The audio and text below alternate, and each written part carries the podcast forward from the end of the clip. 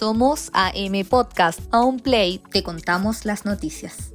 Comienza este lunes 25 de mayo y con ello el resumen noticioso de una nueva jornada. Partimos como siempre actualizándote con todo lo relacionado al coronavirus y para ello escuchamos las palabras de la subsecretaria de Salud Paula Daza, quien reveló un explosivo aumento en la cantidad de contagios marcando un lamentable nuevo récord. Se han registrado en el día de ayer 4.895 casos nuevos. 29.302 personas se han recuperado hasta la fecha de, nuestra, de esta enfermedad y eh, podemos decir que se han registrado eh, fallecimientos en el día de ayer, 43 personas. Adicionalmente, te contamos que durante este día el ministro de Obras Públicas, Alfredo Moreno, comunicó que dio positivo a COVID-19, convirtiéndose en el primer miembro del gabinete del presidente Sebastián Piñera en adquirir el virus. En paralelo, la diputada Marcela Sabat comunicó la misma noticia. Y repasando noticias nacionales, pero del ámbito policial, durante la madrugada de este domingo, carabineros de la tenencia de Nancagua, en la región de O'Higgins, acudieron a un llamado donde una mujer denunciaba ser víctima de violencia intrafamiliar en la población Cóndores de Chile de la comuna. En el lugar, carabineros detuvo a un hombre identificado con las iniciales ARGO de 29 años, quien se encontraba en estado de ebriedad. El sujeto fue posado y trasladado hasta el hospital de la comuna. En el lugar, comenzó a ser en forma intencional al personal diciendo que estaba contagiado de COVID-19. Por tal motivo, y ante el riesgo inminente al que estaban sometidos los carabineros, se le consultó al médico de turno, quien confirmó la versión del detenido, agregando que el individuo se le habría realizado el examen PCR hace tres días por haber tenido contacto directo con un diagnosticado positivo de COVID-19. Que tuvo palabras con respecto a esta situación y el protocolo que se debió actuar por parte de carabineros fue el comisario de servicios de San Fernando, José Ortiz. Indica un procedimiento de amenazas en el contexto de violencia intrafamiliar. Al llegar el personal al, lugar, se entrevistan con la víctima, la cual se indica a un individuo como su expareja como autor de las amenazas. El personal de carabineros lo detiene en forma inmediata, lo reduce y mientras realizaban esta acción el individuo manifiesta haber contraído el virus COVID-19. Es importante señalar que Carabineros al momento de la detención utilizaba lentes, mascarilla y guantes de látex. Finalmente, pero también en relación al coronavirus, la doctora Claudia Vega, jefa intensivista del Hospital El Carmen de Maipú, reveló que actualmente se encuentran trabajando al límite de su capacidad y que ya no cuentan con camas críticas disponibles. Según reveló Vega, que además es vocera de la Sociedad Chilena de Medicina Intensiva, no hay disponibilidad necesaria ni siquiera para intubar a todos quienes tengan mala ventilación, por lo tanto los médicos deben seleccionar los pacientes que conectarán a ventilación mecánica. La profesional advirtió que la situación es demasiado crítica, por lo que espera que los traslados de pacientes a otras regiones y la reconversión de camas anunciada en la exposta central ayuden a descongestionar.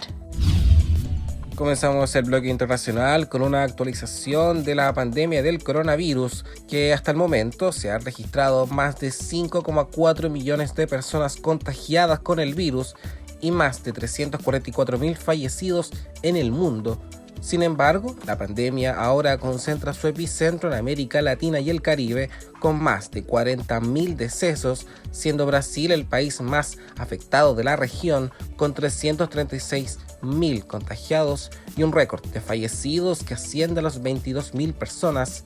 Le siguen Perú con casi 120.000 contagios y Chile en el tercer lugar.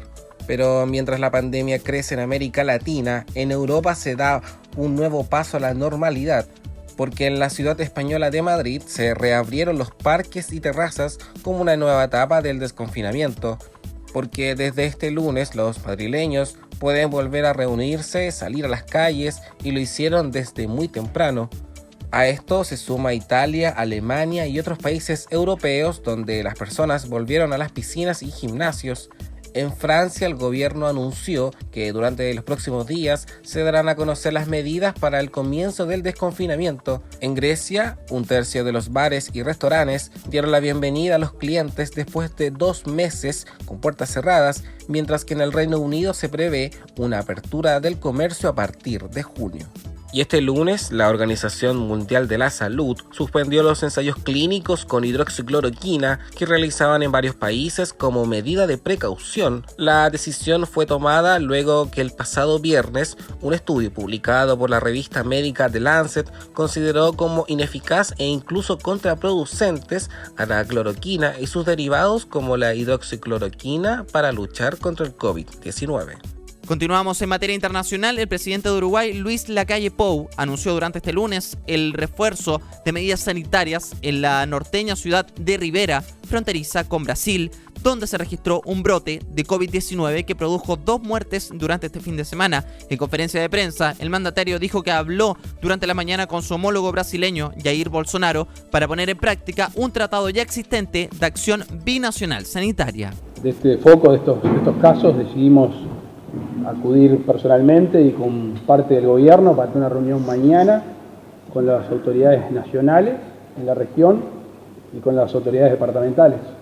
Veníamos leyendo ahora un, un documento elaborado por las autoridades sanitarias el presidente de Uruguay informó también que los ministros del Interior y Defensa agregan dos piquetes migratorios sanitarios a los ya dos existentes en puntos limítrofes para minimizar el tráfico desde y hacia la capital del departamento homónimo, con población de más de 100.000 habitantes.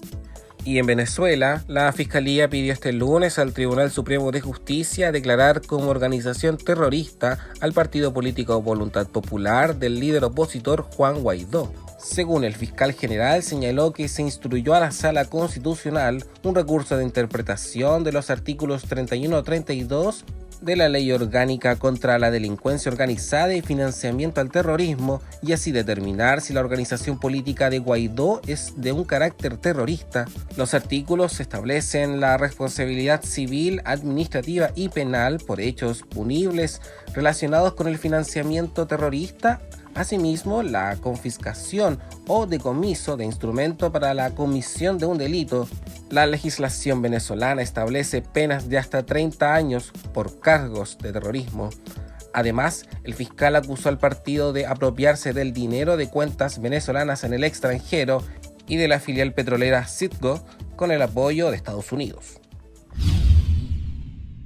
Dato Pop. ¿Sabía usted que hoy, pero en el año 1977, se cumplen 43 años del estreno de Star Wars, Una Nueva Esperanza. En aquel año solo llevaba el nombre homónimo. George Lucas, el creador de la saga, nunca se imaginó que su historia tendría tanta relevancia hasta la fecha, cosechando más de 10 largometrajes, series animadas, videojuegos, cómics y libros. Un verdadero universo que sigue en expansión ahora de la mano de la compañía de Disney.